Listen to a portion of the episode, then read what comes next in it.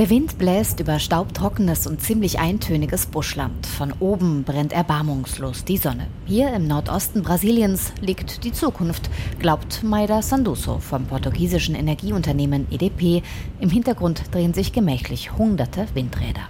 Brasilien hat eines der größten Windpotenziale der Welt. Und Rio Grande do Norte ist schon jetzt der größte Windenergielieferant Brasiliens, weil hier so gute Bedingungen herrschen.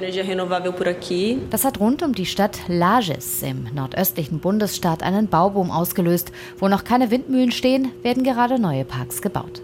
13 Prozent des Energiemixes in Brasilien stammen heute aus Windenergie, bisher ausschließlich onshore produziert. Doch das soll sich ändern. Laut Studien des Ministeriums für Bergbau und Energie habe Brasilien ein gigantisches Potenzial. 700 Gigawatt könnten offshore produziert werden. Das ist mehr als dreimal so viel wie die gesamte Energieproduktion des Landes heute.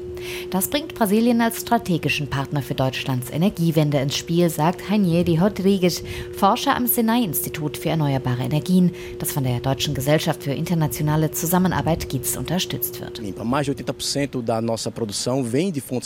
Mehr als 80 Prozent unserer Energieproduktion stammt aus erneuerbaren Quellen und wir glauben, dass Brasilien mittelfristig bis zu 40 Prozent der Energie, die Deutschland benötigt, liefern könnte. Die Herausforderung ist der Transport und dabei kommt eben der grüne Wasserstoff ins Spiel. Grüner Wasserstoff könnte in Zukunft als Ersatz für russisches Gas eine zentrale Rolle spielen und er lässt sich eben dort am sinnvollsten produzieren, wo genügend erneuerbare Energie zur Verfügung steht. In Brasilien kommt dazu, die Produktion findet in Küstennähe statt. Es gibt bereits jetzt eine gute Hafeninfrastruktur, die weiter ausgebaut werden könnte. Ein großer Teil der Kosten entsteht durch den Transport von grünem Wasserstoff, der gasförmig verflüssigt und beispielsweise in Form von Ammoniak vorliegen kann. Wir müssen also in Transportmittel und Häfen investieren, damit wir nicht nur Brasilien, sondern auch andere Märkte wie Deutschland bedienen können. Anfang des Jahres stellte EDP in Brasilien zum ersten Mal grünen Wasserstoff her, in einem Pilotprojekt, dem ersten seiner Art in Lateinamerika. Ein Molekül sei das gewesen, sagt Marcelo Luis Veneroso. Er ist Chefmanager von Neumann und Esser. Von der deutschen Firma kam die entscheidende Technik, der Elektrolyseur, mit dem aus Wasser und Strom Wasserstoff gewonnen wird. Wir als Firma haben 2016, 17 entschieden, als großer Player in den Wasserstoffmarkt einzusteigen, weil sich damals schon abgezeichnet hat, dass die Welt grünen Wasserstoff brauchen wird.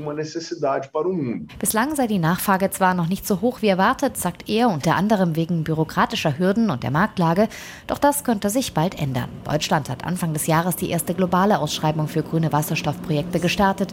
Auch EDP nimmt teil. In Rio Grande do Norte wird derweil auf Hochtouren geforscht, unter anderem an der Entwicklung von E-Fuels und an kosteneffizienten Transportmöglichkeiten von grünem Wasserstoff. Die deutschen Minister kämen genau zum richtigen Zeitpunkt, sagt Forscher Heinieri Rodrigues vom Senai-Institut. Wir haben bereits Roadmaps für die Entwicklung. Viele Projekte sind in Arbeit, auch gerade in Kooperation mit Deutschland. Brasilien wird eine zentrale Rolle spielen bei der Lösung der weltweiten Energienachfrage. Er glaubt, in 30 Jahren könnte Brasilien zum Saudi-Arabien des grünen Wasserstoffs werden.